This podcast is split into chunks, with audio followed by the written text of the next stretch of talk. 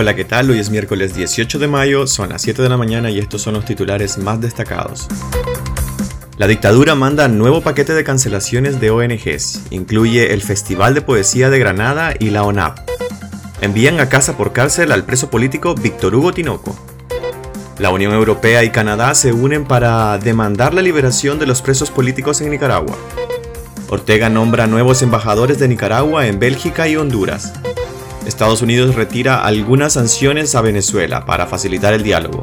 Este miércoles en Managua, según weather.com, estará muy nublado con máximas de 33 y mínimas de 24 grados centígrados. Soy Edwin Cáceres y les doy la bienvenida a AM, el podcast de noticias matutino de despacho 505. Empezamos. La dictadura manda nuevo paquete de cancelaciones de ONGs, incluye el Festival de Poesía de Granada y la ONAP.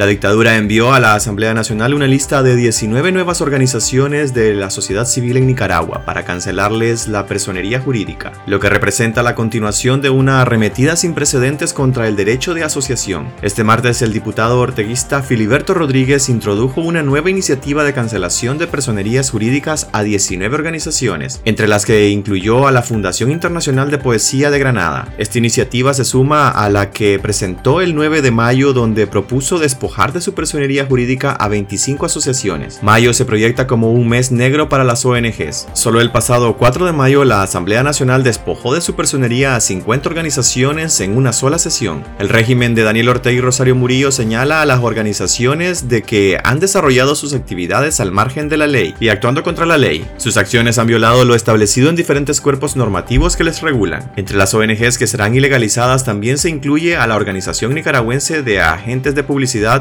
La lista completa la tenemos disponible en nuestra web despacho505.com. Envían a casa por cárcel al preso político Víctor Hugo Tinoco. La dictadura de Daniel Ortega y Rosario Murillo ordenó enviar a casa por cárcel al preso político y ex vicecanciller de Nicaragua, Víctor Hugo Tinoco, quien ha estado padeciendo graves problemas de salud según trascendió este martes. Una fuente cercana a la familia confirmó a Despacho 505 que el preso político fue trasladado a su vivienda en el transcurso de la medianoche del lunes. El cambio de medida fue motivado por sus padecimientos de salud que se habrían agravado en las últimas semanas. El ex vicecanciller de 69 años se mantiene reo de la dictadura desde el 13 de junio del año pasado, cuando fue secuestrado por la policía orteguista y luego la fiscalía del régimen lo acusó por supuestamente conspirar para cometer menoscabo a la soberanía e integridad nacional, delito utilizado por los Ortega Murillo para encarcelar a opositores. La Unión Europea y Canadá se unen para demandar la liberación de los presos políticos en Nicaragua.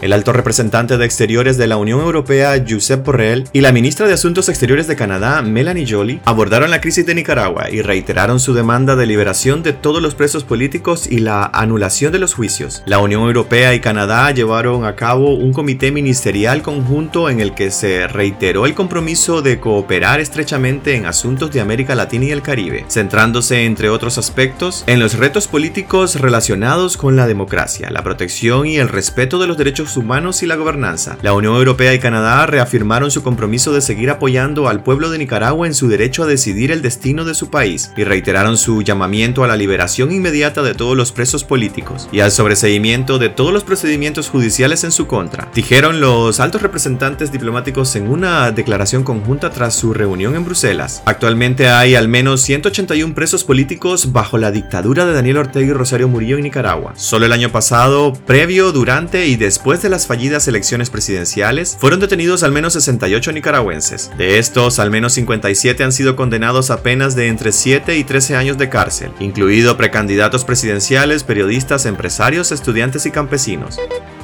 Ortega nombra a nuevos embajadores de Nicaragua para Bélgica y Honduras.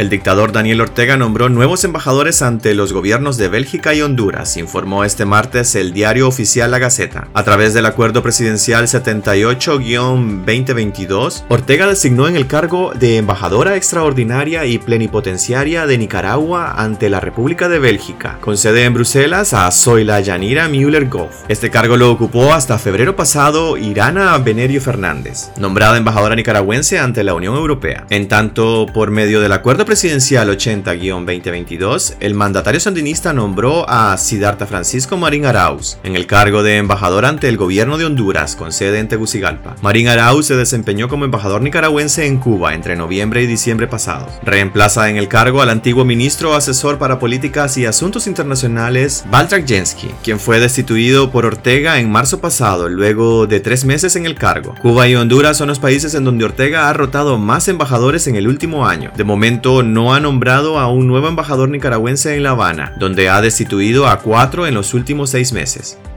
Estados Unidos retirará algunas sanciones a Venezuela para facilitar el diálogo.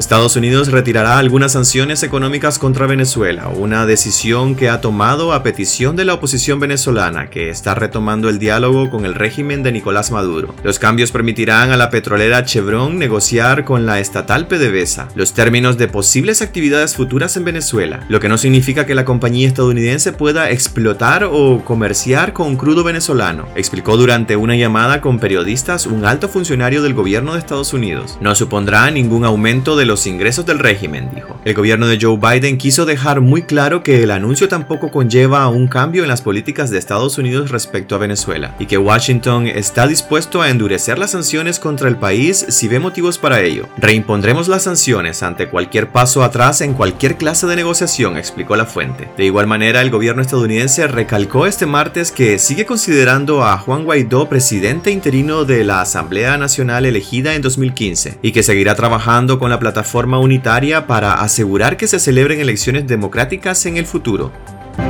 Pues aquí quedaríamos el día de hoy. Gracias por acompañarnos. Volveremos mañana a las 7 en el podcast AM de Despacho 505, donde podrás informarte de las noticias de Nicaragua, Centroamérica y el mundo. Recordá visitar nuestra web despacho505.com para ampliar y conocer más noticias. También seguirnos en nuestras redes sociales. Estamos como arroba despacho505. Que tengan un excelente día.